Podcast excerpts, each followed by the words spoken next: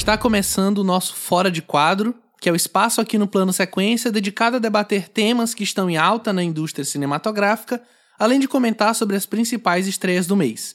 E nesse segundo programa a gente vai falar sobre a indicação brasileira para o Oscar 2020, A Vida Invisível de Karim Ainus, e a gente vai falar também sobre as indicações já anunciadas de outros países e sobre o retrospecto do Brasil na premiação. E aí para falar aqui comigo, eu tô com o Fernando e o Leandro. E aí, gente, beleza? Belezura, Pedro. Tamo aí, mais um, mais um fora de quadro, né? Já ia falar, mais um plano de sequência.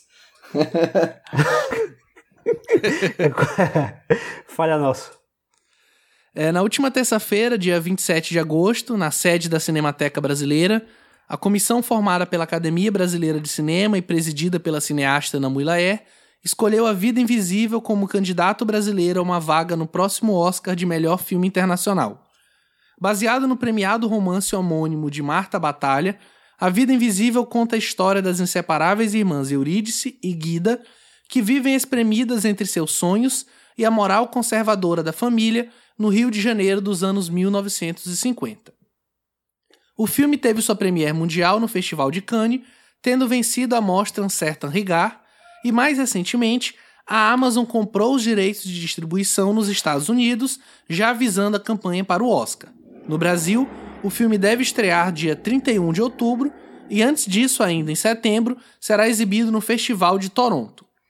A indicação de A Vida Invisível e Histórico Brasileiro no Oscar são os temas do Foda de Quadro desse mês, e eu queria justamente começar perguntando para vocês o que, é que vocês acham da indicação como um todo. Nenhum de nós viu o filme ainda, ainda não entrou em cartaz.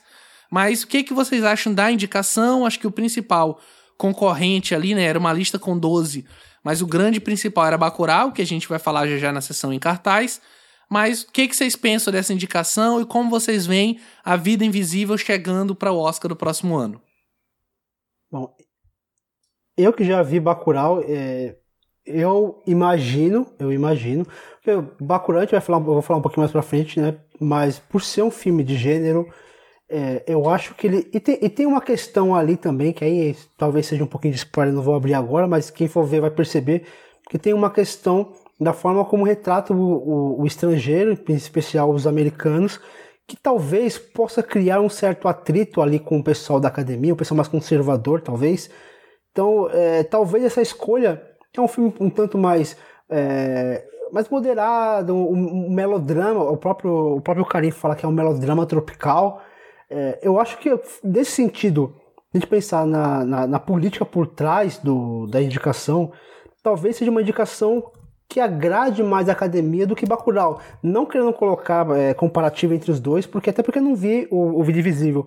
Mas pensando na história do filme, eu acredito que, que ele tenha ele, ele seja mais acessível para um, um, público maior, como é o caso dos votantes ali da academia.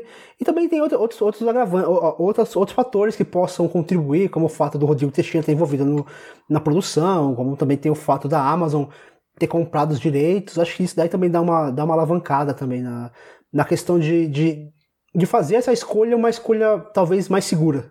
O, o Karim ele é um diretor, não sei o que vocês acham dele, da obra é, dele como um todo, assim, mas sempre foi um diretor que eu admirei muito, assim. É, acho que eu gosto de praticamente todos os filmes que ele fez até aqui, né? Desde lá Madame Satã, é, O Céu de Sueli, é, até filmes como O Abismo Prateado, assim, que não, não, não foi muito bem falado quando, quando estreou. É um filme que eu gosto bastante, assim, o Viagem Porque Preciso, Volto Porque Te Amo, né, que ele co-dirige com Marcelo Gomes. É, é um diretor com uma estrada muito, muito longa, muito grande. E eu acho que ele é um diretor de peso, assim. Acho que pela primeira vez é, nos últimos anos, assim, a gente tem uma, é, sei lá, dois filmes é, disputando pau a pau ali, né, para para ser esse indicado, né, pelo Brasil para disputar é, o Oscar. Assim, eu acho que tanto é, o Bacurau quanto A Vida Invisível acho que teria agradado a todo mundo, assim. Acho que só se viesse uma surpresa, sei lá, tipo Simonal, assim, que a gente não ia curtir muito. Mas acho que tava meio difícil, assim, por mais que a gente esteja vivendo num ambiente político muito complicado, né, como a gente falou até no, no último programa, né, sobre Ancine e tudo mais. eu acho que seria meio difícil não indicar um dos dois, né? Ah, vamos lembrar no passado que foi o Grande Circo Mission, que foi um, uma tragédia assim, é, na questão do que tinha, do que tinha para ser escolhido é e da escolha que foi feito. Sei lá, é, é, é, triste pensar isso, mas também tipo não me surpreenderia se fosse indicado um, um outro filme assim, dado o cenário qual Bem que, nesse sentido, os votantes eram, eram mais. É, não eram os malucos do, do ano passado, né? é, a talvez... lista ali da, da comissão talvez tava melhor, realmente. É, talvez nesse sentido. É, é, né? Talvez não, não, a surpresa não fosse tanta assim. Mas, é, sei lá. No Brasil, é. no Brasil de hoje tudo é possível, cara. E assim, claro, como a gente não viu o filme ainda, né? A gente não pode falar muito sobre o que a gente acha dele. A gente tá conjecturando com base no que já saiu e no fato do filme ter vencido um certo Rigar, ter tido os direitos de distribuição comprados pela Amazon, que para mim eu acho que é o maior indicador de que tá sendo bem recebido, tá sendo bem vendido lá fora, né? O filme vai estrear no Festival de Toronto. Mas voltando um pouquinho para outras indicações brasileiras, eu acho que recente o caso mais emblemático é o caso de Aquários, né? Ali em 2017, que assim, resumindo, é uma história já batida, mas o filme estreou em Cannes, né? O filme do, do Kleber Mendonça estreou em Cannes e aí durante esse período era o período onde estava acontecendo o processo de impeachment aqui no Brasil e a produção do filme, o próprio Kleber, os atores, foram à premiere do filme com cartazes dizendo: aparem o golpe no Brasil, está sendo é, arquitetado um golpe de Estado no Brasil. E aí, alguma parte é, da crítica né, recebeu isso de forma muito, muito negativa. E acho que o grande nome aí foi o Marcos Petruccelli, né? Que assim, foi bem enfático. Enfim, o próprio Reinaldo Azevedo chegou a falar que é, as famílias de bem não deveriam ver esse filme, deveriam boicotar, etc. E aí, coincidentemente, alguns meses depois, quando a comissão foi instaurada, o próprio Petruccelli era um dos membros, se eu não me engano, acho que ele era o presidente. E aí acabou que, do nada, surgiu O Pequeno Segredo, que é um filme que até hoje eu não conheço ninguém que tenha visto. Assim, um filme que surgiu meio de repente, se apoderou ali do espaço, até porque muitos outros filmes desistiram, né? O próprio Boi Neon que vinha forte, o filme da Mulaer que a gente comentou. É, o, que conta o caso do menino Pedrinho, né? Que a gente até falou, inclusive, no podcast. Mãe Sua Uma, isso, obrigado, tava tentando lembrar o nome. E acabou que sobrou pro Pequeno Segredo, enfim, o filme não foi muito longe. Mas aí, já puxando esse histórico recente, eu queria perguntar para vocês: vocês acham que o fato do Brasil não ter ainda um Oscar de filme estrangeiro, no caso agora, filme internacional, tem a ver com as escolhas que são feitas, tem a ver com o momento, né, de como os filmes ali se colocam, de às vezes diante de concorrentes mais fortes, independente da nossa qualidade, ou realmente falta pra gente é, esse status de filme oscarizável, sabe? O que não necessariamente quer dizer que o filme é bom ou ruim, tá? Só considerando aqui é, o cinema começa, o Oscar começa a grande Olha, festa do cinema eu mesmo. acho que são muitos fatores, né, que levam um filme é, chegar ali numa lista de cinco né, filmes dentro do, do mundo inteiro é, sendo indicado na, na, na, premiação mais badalada né, é, do mundo. assim Eu acho que o, o, fator mais importante assim, eu acho que é uma questão de, de grana mesmo. assim Eu acho que isso que você comentou né, do A Vida Invisível ter sido é, é, é, tá com, com a Amazon, né, distribuindo lá fora, assim, acho que isso é um peso é, muito grande, assim, talvez seja o fator da gente ficar mais é, otimista, né, do, do, sei lá, desde sempre, assim, é, para um filme nosso aqui do Brasil tá, tá sendo indicado por lá, porque não é fácil, né, você conseguir fazer com que o seu filme seja visto pelas pessoas e, e chamar atenção nesse sentido, né, e eu acho que um segundo fator é, é uma questão de, assim, é, não em relação à qualidade, assim, porque a gente sabe que o cinema brasileiro é um cinema fantástico, é um cinema muito rico, muito diverso. É, mas aí é uma questão de prestígio também lá fora, né? E como é que a gente conquista prestígio lá fora?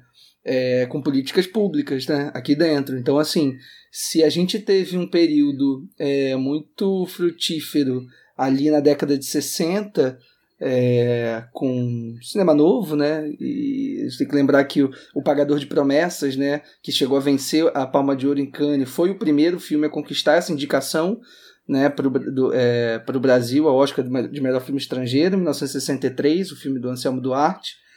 É, e aí a gente teve outros também nessa linha na época é, bem cotados também, filmes muito prestigiados em outros festivais, em Cannes, Veneza, enfim. E o que a gente vê é que de, né, de uns anos para é, trás, assim, sei lá, de uns 10 anos para cá, a gente vê essa retomada é, de um prestígio do cinema brasileiro, do brasileiro lá fora, muito por conta das políticas públicas desenvolvidas aqui. Então, acho que essa combinação de fatores é o que faz é, a gente poder chegar lá, né, poder almejar alguma coisa.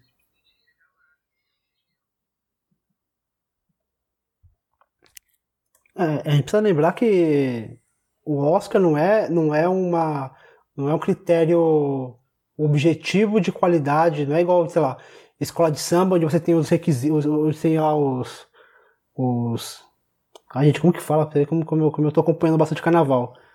Os quesitos e aí vai dando notas e aí vai chegar no número final e quem tiver a maior pontuação ganha. Sabe? Não é bem assim que funciona.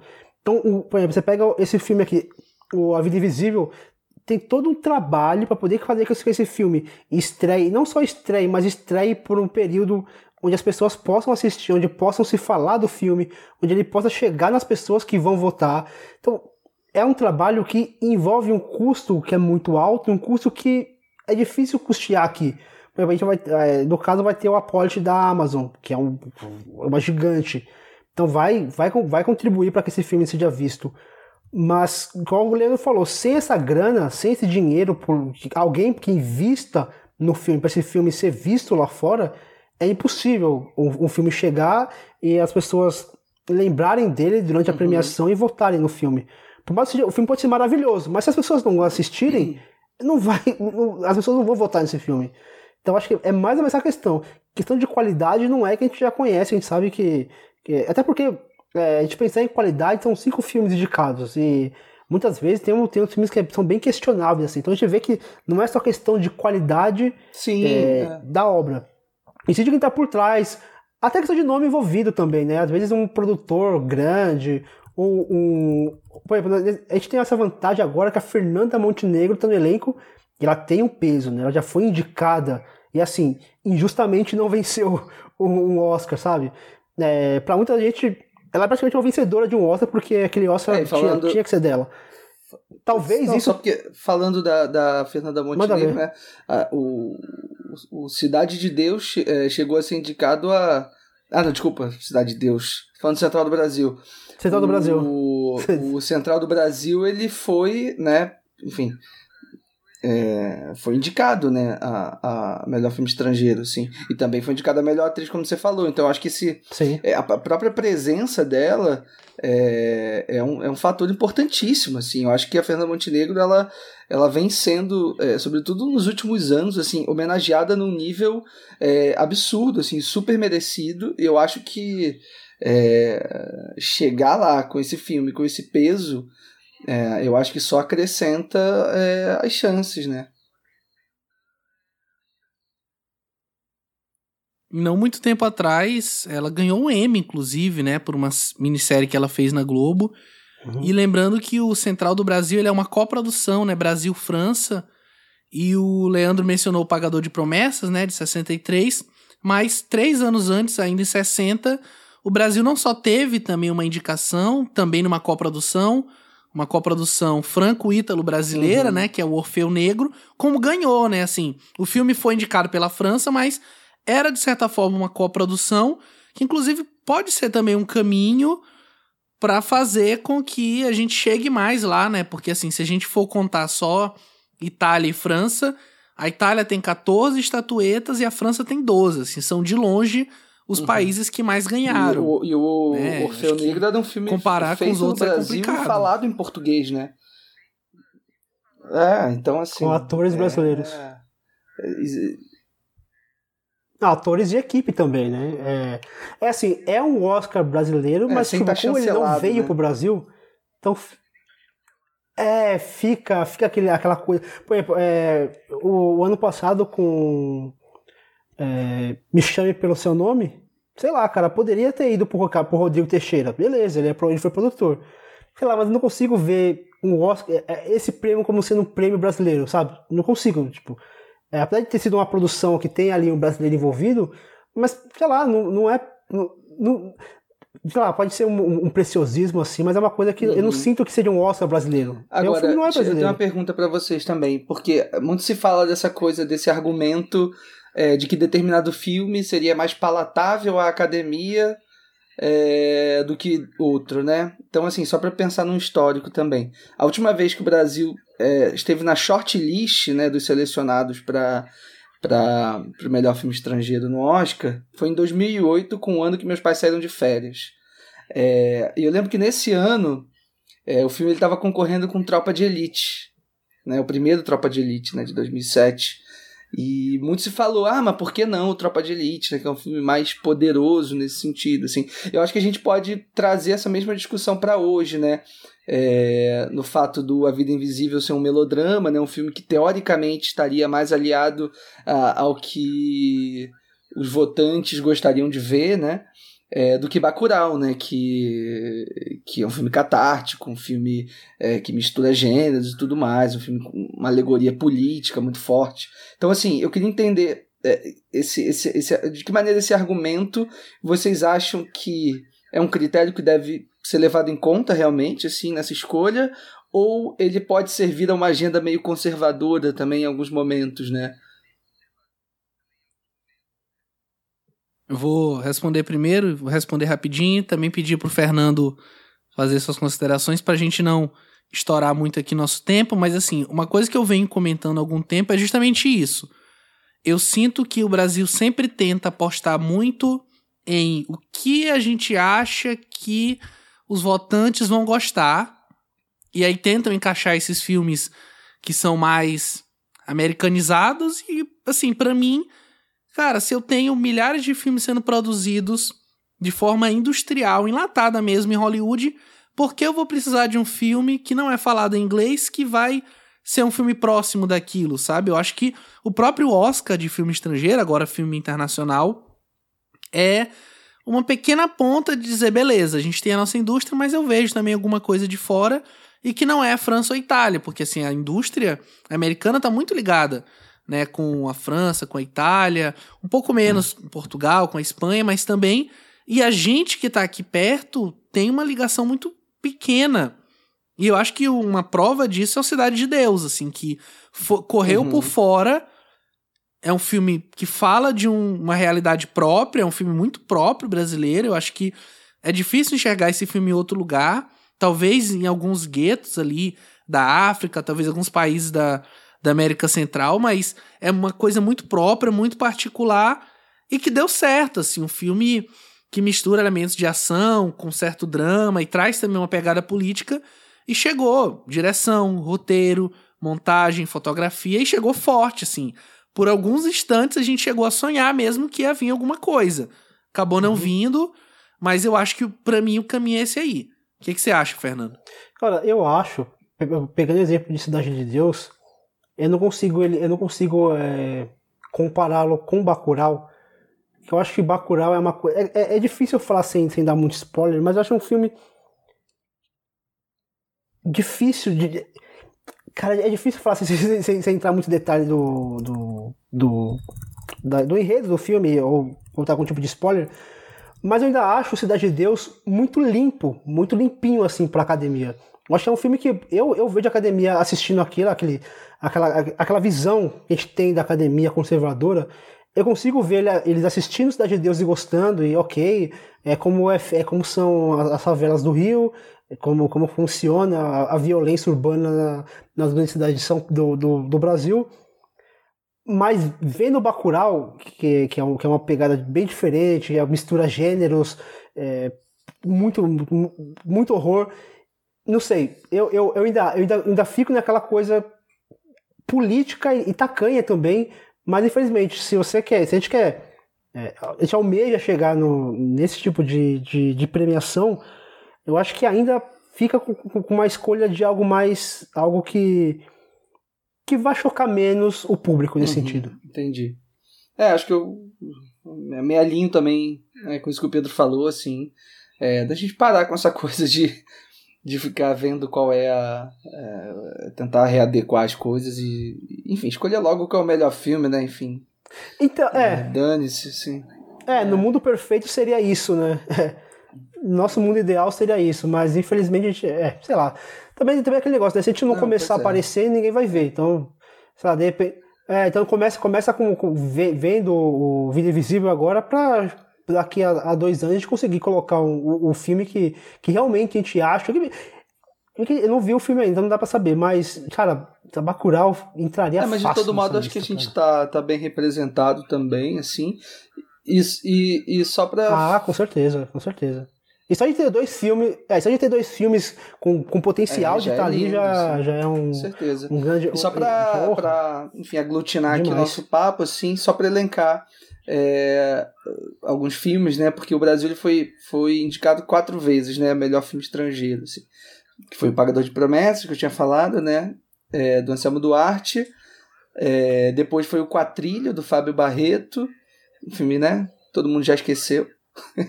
depois o Que é Isso Companheiro, do Bruno Barreto. E depois, em 99, com o Central do Brasil, do Walter Salles. Né? Então, desde então, é, a gente não tem uma indicação como essa. Assim.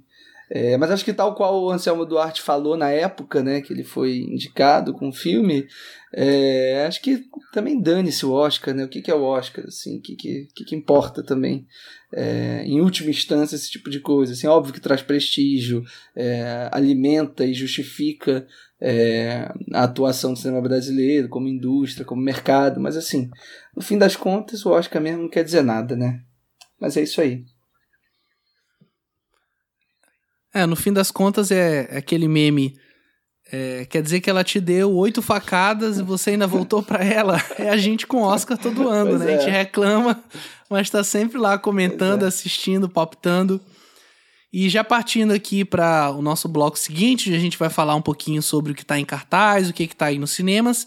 Aproveitar a empolgação do Fernando, queria pedir para ele comentar um pouquinho, acho que sobre a grande estreia, né, nacional. Estreou agora no finalzinho de agosto, comecinho de setembro, mas deve continuar povoando aí as salas de cinema, que é o Bacurau do Kleber Mendonça Filho. Então comenta aí, Fernando. Que é, que Bacurau teve a maior pré-estreia da história do cinema nacional. Porque ele tá em, é, ele tá em pré-estreia pelo menos umas quatro semanas, cara. Impressionante. Como a pré-estreia desse filme é longa, tá ligado? Tipo, ele, foi, ele teve uma pré-estreia em São Paulo, depois ele teve uma pré-estreia hum, em, em algumas cidades do, do, Nordeste, depois ele voltou para o Rio, depois ele foi para São Paulo, depois ele. É, depois teve uma sessão que foi estendida, que era só para o final de semana, depois foi para outro final de semana. Mas, cara. Ai, tentar falar desse filme sem spoiler vai ser uma luta. Mas o que dá para dizer é. Cara, o Kleber, o Kleber Mendonça, ele. Ele fez aquilo que ele vem. Tem, ele vem sabe, planejando fazer desde, sei lá, 10 anos atrás, que ele veio fazer entrevista, e você vê o, o, o, cuidado que ele tem com cada detalhe do filme, com cada personagem. E, e é um filme é, de personagens assim, sabe?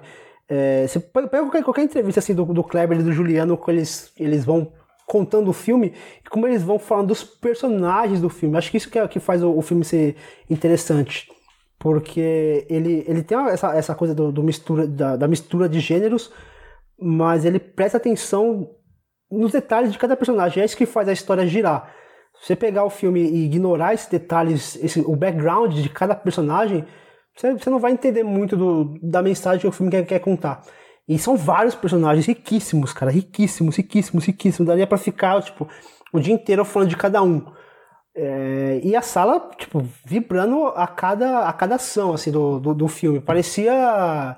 Eu nunca tinha visto uma comoção tão grande num filme nacional. Foi uma coisa assim eu até achei surpreendente assim a forma como o público recebeu é, essa história e, e, como o público reagiu com, com, as, com as ações é, tomadas muito por bonito, né? Ver, é, enfim, quem está acompanhando as postagens do Kleber e do Juliano nas redes sociais, né? Da reação é, do público nas sessões, não só nas sessões nos cinemas comerciais, né? De pré-estreia, mas também é, as, as sessões que eles fizeram nas locações que eles filmaram lá no, lá no sertão do Seridó e várias outras exibições meio ao ar livre, assim. Você vê as fotos da galera e você quase sente o clima, é, sente a tensão, sente a comoção é, daquelas, daquelas, dessas sessões só por ver as fotos, assim. É, é, não, é lindo. E assim, durante essa sessão, muitos, das, muitos dos não atores que participaram do filme estavam lá presentes, sabe? É, é lindo você ver o, o, que o cinema consegue movimentar. E, e uma cidadezinha minúscula, assim, minúscula, minúscula, minúscula. E o Kleber fez questão e o Juliano fizeram questão de utilizar cada milímetro daquela cidade, cara. Tudo que a cidade tinha, eles, os dois conseguiram filmar, botaram no filme, deram, deram, é, deram história, colocaram no enredo. É, é uma cidade assim, tipo, que provavelmente vai virar um, de alguma maneira um, um polo turístico cinematográfico, porque é uma coisa impressionante o que eles fizeram ali dentro. Ô, Fernando, só pra deixar você falar mais um pouquinho do filme, é, é, o segundo filme, né? O primeiro longa do, do Juliano Dornelles, né? Ele já vinha trabalhando com o Kleber, né? Ele fez a direção de arte do Som ao Redor, do Aquários também, do Recife Frio, né? Uhum. do, do próprio Kleber. E aí agora ele assume essa co-direção. Como que você enxerga essa parceria dos dois, né? O, o Juliano, como diretor, ele só tem um curta e agora esse longa, mas assim, como que você enxerga esse relacionamento entre os dois dentro do filme, assim? Como que a identidade que a gente conhece bem do Kleber, né? Especialmente falando do Aquarius, o último filme dele, como que você enxerga ela dentro aqui do Bacurau e como que esse filme aglutina os dois ali dentro como co-diretores? Eu não sei na, na, questão da direção, porque os dois, além de, de eles dividirem a direção, o roteiro também é dos dois. E no roteiro você vê muito desse, desse trabalho de personagem do próprio Juliano. E o Kleber, ele, ele tem uma coisa, ele tem uma, uma maneira satírica de, de, de tratar os personagens dele, que não são personagens engraçados, não são histórias engraçadas, tipo, nada ali deveria te fazer rir, mas de alguma maneira você ri, às vezes de nervoso da situação, às vezes de um personagem que acaba, é, sei lá, agindo de maneira inesperada. Então eu acho, eu acho que no roteiro você consegue ver mais. A direção, é, diferentemente de Aquarius, que eu, que eu achei que o, que o Kleber estava mais virtuoso em Aquarius do que, por exemplo, em São ao Redor, aqui a câmera é muito mais parada, assim. Ele não, ele não eles não passeiam tanto, assim, eles, eles deixam mais. deixam uma coisa mais, mais é, contemplativa. Muita, muita câmera parada, é, muito, muito traveling. Eles, eles não usam tanta grua assim como eles usaram em Aquários. Então eu acho que talvez isso tenha sido um, um, um toque do Juliano, que é, que é uma pessoa muito mais introspectiva do que o próprio Kleber nesse sentido, mas no roteiro você sente bastante eles conversando entre eles. Você vê eles em entrevista como eles eles tinham uma ideia de um filme e esse filme ele foi mudando conforme o tempo foi passando e, e as coisas foram acontecendo e o Brasil foi virando no Brasil que ele é hoje e o mundo foi virando no mundo ao qual ele é hoje. Então eles, eles se conversam muito nesse sentido. Então a gente vê que, que o roteiro ele tem esse cuidado de tratar de assuntos atuais, mas que tinha, a gente sabia a gente via traços de, que, do, de onde a gente ia chegar hoje. E o roteiro escrito a, a, por durante 10 anos, você consegue entender esses, esses traços, essas, essas, esses detalhes de um, de um período que foi, que foi mudando e chegando onde chegou hoje. Depois dessa propaganda toda, né, acho que resta não só aos ouvintes, como a gente também, né, Leandro? Eu também, a gente correr para ver, né? Assim, eu tô muito ansioso, ainda não consegui, foi tempo mesmo, mas fica a indicação, Bacurau tá nos cinemas. E aí, falando sobre outro filme que também tá indo em alguns cinemas, ele acabou estreando num circuito muito mais fechado, um circuito mais alternativo. Foi um filme que eu vi na Mostra de São Paulo ano passado e agora encontrou espaço, encontrou uma janela para ser distribuído, que é o Rafik, que é um filme keniano. É, e assim, o que me agradou mais nesse filme e o que eu acho que é a maior força dele é a própria existência dele como filme. Né, ele acabou ganhando notoriedade quando foi selecionado para o Festival de Cannes, né, de 2018. E aí, assim que o holofote foi para ele por ter sido selecionado, ele foi banido no Quênia por conta da temática. Porque até hoje, qualquer tipo de relação entre pessoas do mesmo sexo é, são penalizadas pelas leis quenianas e a própria é, homossexualidade é ilegal no país. Então, de pronto, ele foi banido. Rolou uma campanha muito forte, muita pressão, inclusive, da imprensa internacional, a própria, a própria curadoria do Festival de Cannes, enfim. E aí acabou que o filme foi liberado de uma forma meio reduzida. E aí, quando chegou a época de ser indicado, né, possivelmente ao Oscar, até por ter tido essa visibilidade, o Quênia, né, curiosamente, assim como outros países, foi lá e indicou um outro filme que acabou não tendo muitas chances. E eu acho que isso reflete muito sobre como, de um lado, a gente tem um cinema que fala de identidade, ele é um cinema muito de cores, é um cinema muito vivo, né? O cinema mostrado ali é, na direção do, da Enuro Carril. E do outro lado a gente tem todo esse aspecto político, social, é, esse tipo de pensamento, esse tipo de legislação que, a despeito de supostamente, ah, vamos manter os valores tradicionais, acaba impedindo mesmo a própria evolução natural da sociedade.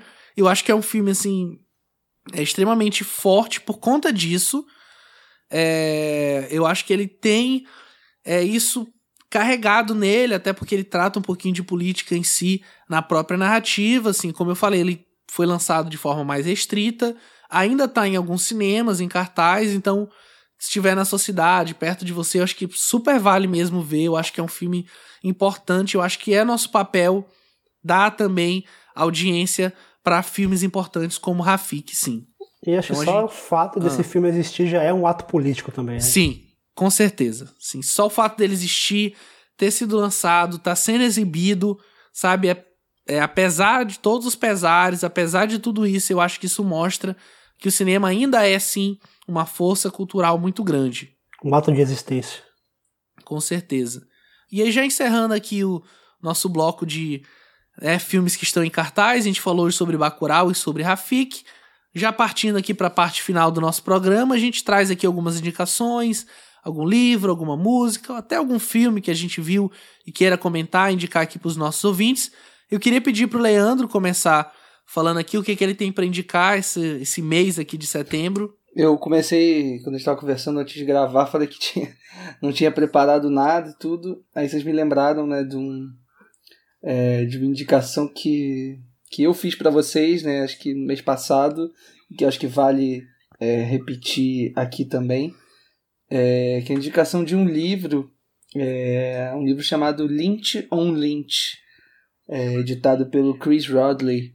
É, é um livro que é um livro de entrevista basicamente que o Chris Rodley faz com, com o David Lynch, é, meio que abordando a carreira inteira assim do Lynch até o Cidade dos Sonhos.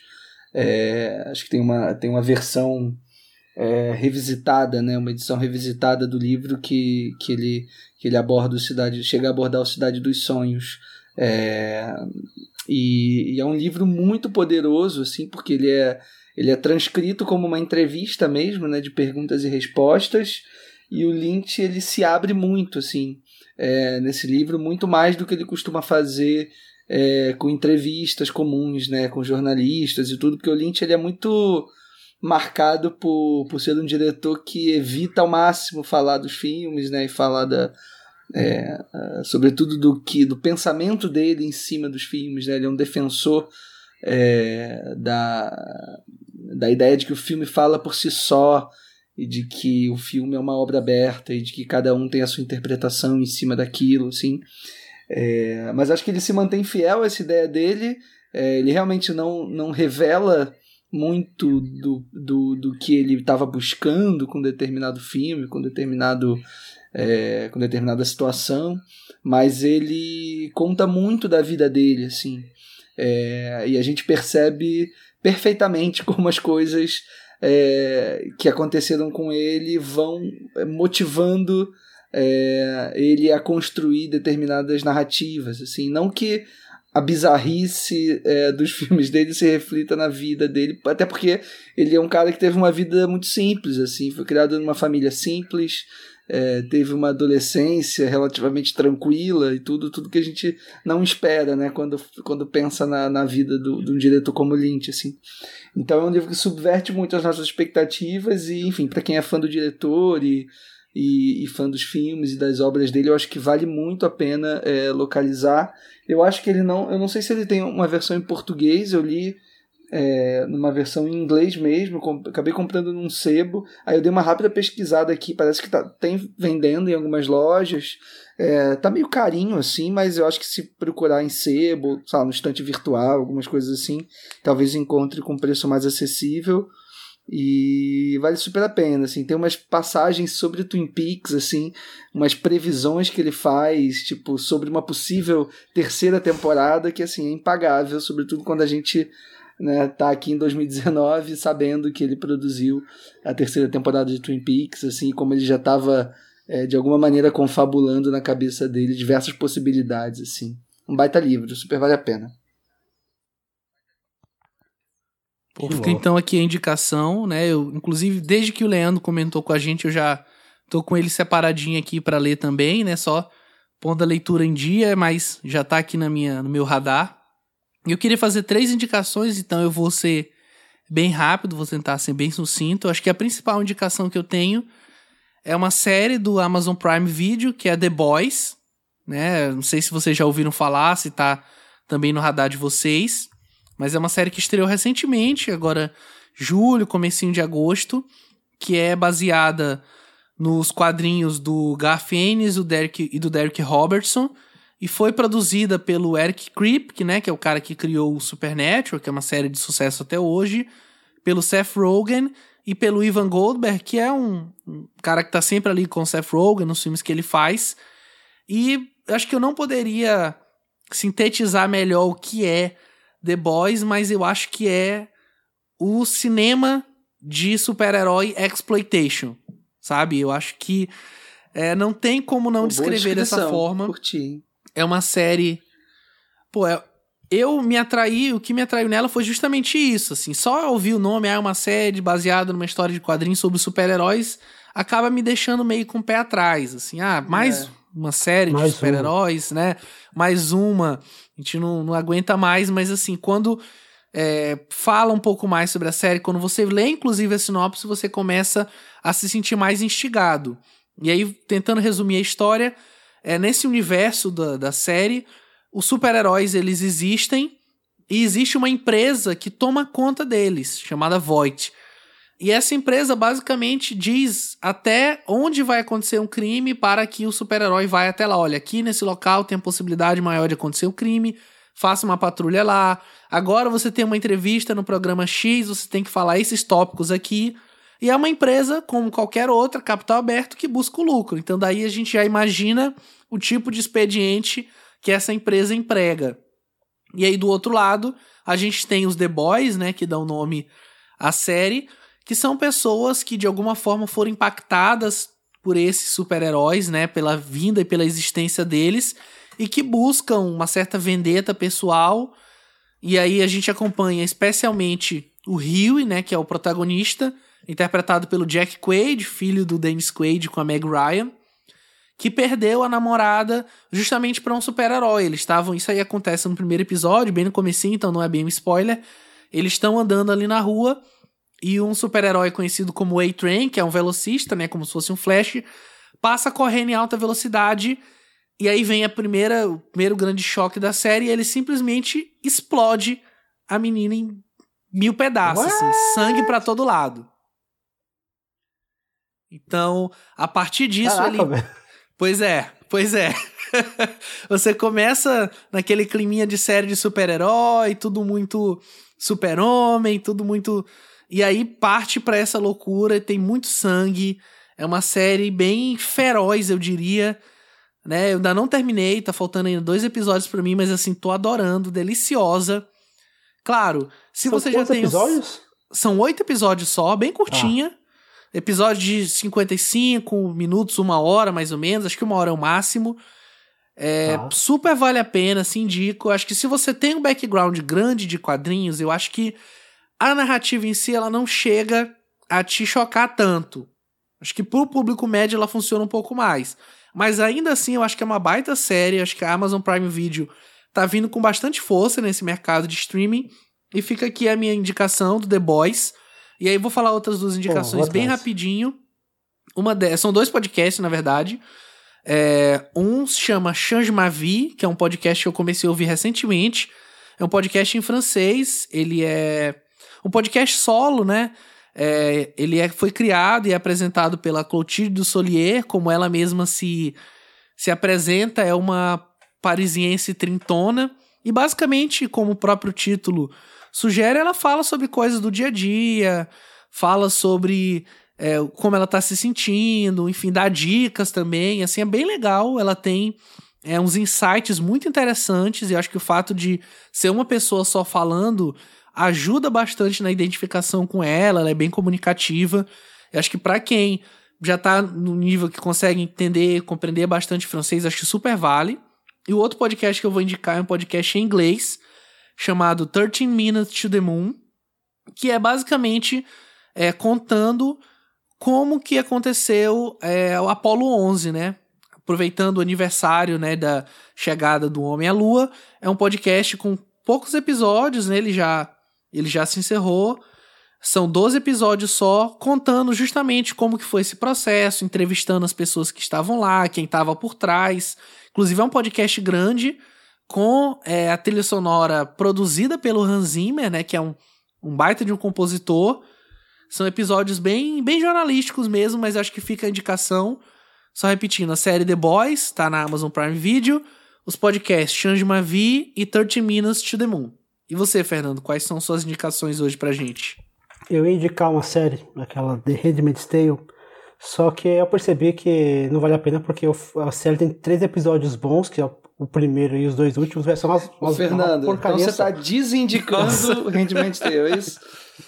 Tá. Estou, estou desindicando. Eu estou desindicando. Cara, eu ainda, eu ainda quero falar mais. Ou não, não, eu não quero falar mais série, na verdade. Cara, eu, eu não. Eu não... Cara, como ela fica ruim, como ela fica ruim no, na metade, assim, tipo, caraca, eles, eles erram demais, cara, erram demais. É, vira um, um torture porn é, misógino. É a terceira bizarro. temporada, né? Que você tá falando. Ah, é a terceira. A primeira é muito boa a segunda cai, a terceira sim, ela recupera. É porque recupera eu lembro, mais ou menos no finalzinho, mas não vale a pena já chegar até lá. mal na segunda temporada, né? Que tava desvirtuando um pouco, né? Não, é de, a cara. A... Não, a terceira temporada vira um bagulho sádico bizarro, assim. Tipo, ah, não quero nem lembrar disso daí. Mas eu queria indicar uma coisa que é, que é muito melhor que isso, que é o, o, o disco novo do Dead Fish. É, saiu em maio, mais ou menos, já faz um tempinho. Mas tá fresquinho, cara. O, o cara, hardcore de qualidade, cara. É um. E assim, eles estão muito. Eles, eles falaram, tipo, que tá vendo muita gente que fica nessa coisa do tentar ser isento para não perder público, para manter o público e tal, e, e fazer aquela aquela coisinha capital inicial da vida. E os caras não, mano. Os caras metem o pé e, e, vamos falar de golpe, vamos falar de Bolsonaro mesmo, vamos dar nomes aos bois. E só pra você ter uma ideia, a primeira música, ela tem, que é Inevitável Mudança, ela tem um ponto que ela fala assim, a letra. Do ponto cego da história brotam vozes de resistência e de luta. Quando o oprimido finalmente se expressa, o resto cala e escuta, tirando aqueles que nunca querem ouvir. Fecham os olhos e sonham com aquilo que nunca mais será. Excelente. Ah, muito louco, velho. E assim, não, e os caras é só porradeira, é só, porra, é só porradeira. Tem uma música chamada SUV que, que uma, uma referência a, a, aos carros populares e tudo, aos carros SUVs. E a música é, é maravilhosa, cara. E assim, e é um, é um álbum. É, quando a gente pensa em álbum conceitual, a gente já remete muito ao, ao, ao prog rock.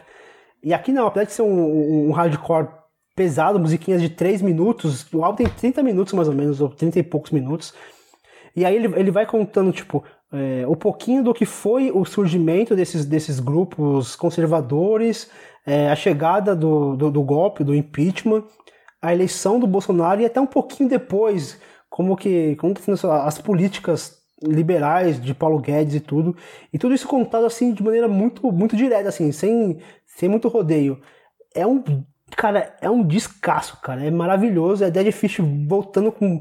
É, não que Dead Fish tenha ficado ruim, mas eles deram uma. Depois que eles, que eles, foram, eles foram descobertos lá na MTV, que eles foram para uma produtora maior e tudo, eles deram uma tosada. E aqui eles voltaram, mesmo sendo um, um álbum que tem uma, uma, uma, produção, ele é muito visceral. É tipo, é, é meio que aquele, aquele papo de Dead Fit raiz, tá ligado? É bom pra caramba, cara. Não, não tem muito o que falar, não. É, o bagulho é, é, é parar aí pra ouvir rapidinho. 35 minutos você, uh. você ouve a parada e explode a cabeça, bate umas cabeças, quebra umas mesas. É difícil é monumento, né? É de, pô, uma banda desde a década de 90 se manter até hoje com essa relevância, assim. Eu tava recentemente, tava passando na rua, assim, tava passando ali na Lapa. Eu moro no Rio, né? Então eu tava passando ali, tipo, voltando para casa, assim. E é justamente no dia do show do Dead Fish, assim. Isso deve fazer algumas semanas atrás. É, tava fazendo um show ali no Circo Voador e eu tava cheiaço, assim, na frente. E, um galerão, assim, tipo, sempre não, é muito cheio animal, não, os cara... Fish. Não, os caras têm, têm uma base de. É, tem uma base de fã muito sólida, tá ligado? Não, Mas você chegou a ouvir, Leandro, esse álbum? Cara, ouve, bicho. Ouve é que, é, que, que, é, que, é, porrada, assim. É bom pra caramba. E, e assim, super bem produzido, cara. É uma produção assim, e, e, e tem até um, do, um documentáriozinho, um mini documentário falando sobre um pouquinho da produção e mostra o trampo dos caras de, de produzir o negócio, a, a, a, como, que eles, como que eles chegaram na composição das letras, que eles não queriam que ninguém, tipo, que, que desse, que desse é, margem pra alguém entender errado, os caras queriam fazer o bagulho o mais direto possível. E aí deu esse álbum que, que pra mim já é o álbum do ano, tá ligado? Pô, pesado, álbum do ano é pesado. Então, fica aqui a recomendação. Você tem livro, você tem série para ver, tem série para não ver, podcast, tem álbum. Então, o que mais, é, o que mais tem aqui é opção. Não deixe de conferir também Bacurau, Rafik nos cinemas. E a gente fica aqui acompanhando, né? Porque as listas ainda vão sendo montadas, ainda tem é, países indicando seus filmes. E vamos ver se de repente a vida invisível consegue força para chegar, né? A gente vai ficar sempre torcendo. E a gente encerra assim mais um fora de quadro. E se você tiver alguma sugestão pra gente, alguma dica, algum tema que você acha legal a gente debater aqui, que é um programa mais dinâmico, mais curtinho também, comparado com o plano sequência mensal, você pode procurar a gente nas redes sociais, nosso Instagram, no Twitter, no Facebook, pode mandar também um e-mail. Tudo isso vai estar aqui no, na descrição do post. Então é isso, gente. Um abração e até o mês que vem. Valeu demais, Fernando. Valeu, Leandro. Valeu, valeu. Boa noite, boa tarde, bom dia, sei lá. Falou, gente. Até mais. Beijo.